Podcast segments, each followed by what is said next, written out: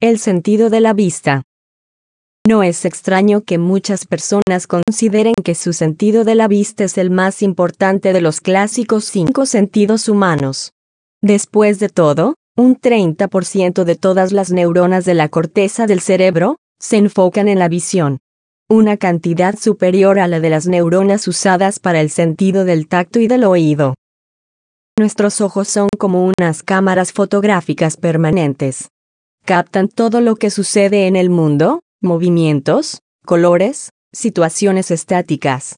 Pero aunque es una capacidad cotidiana para la mayoría de las personas, pocas veces nos preguntamos cómo es que nuestros ojos trabajan para que podamos ver. La respuesta está en la luz. En todo momento, la radiación electromagnética del Sol tarda en llegar a la Tierra aproximadamente 8 minutos y 17 segundos. Los rayos de luz viajan en línea recta al pasar entre los objetos, pero cuando pasan por un medio transparente como la córnea y el cristalino del ojo, se desvían. Este fenómeno se llama refracción, y es por eso que cuando colocas una pajilla en un vaso con agua parece que se parten dos.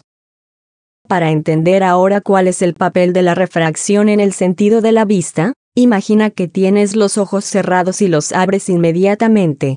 Aunque te encuentres en una habitación con luz artificial, el proceso es el mismo. Primero, los rayos de luz reflejados por el objeto o el escenario que ves entran en tus ojos a través de la córnea, que es una membrana transparente y abombada.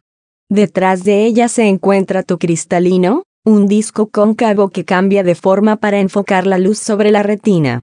Pero antes, tus pupilas pueden hacerse más grandes o más pequeñas para ajustar la cantidad de luz que entra en tus ojos.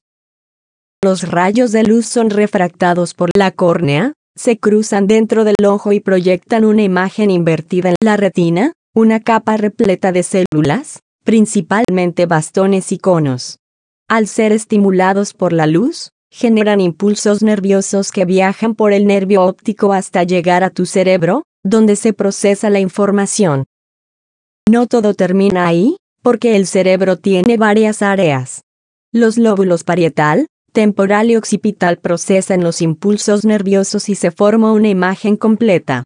Todo esto sucede en unas 13 milésimas de segundo, así que afortunadamente el tiempo de espera para que puedas ver algo es prácticamente imperceptible. Un solo ojo contiene alrededor de 120 millones de bastones y unos 5 millones de conos.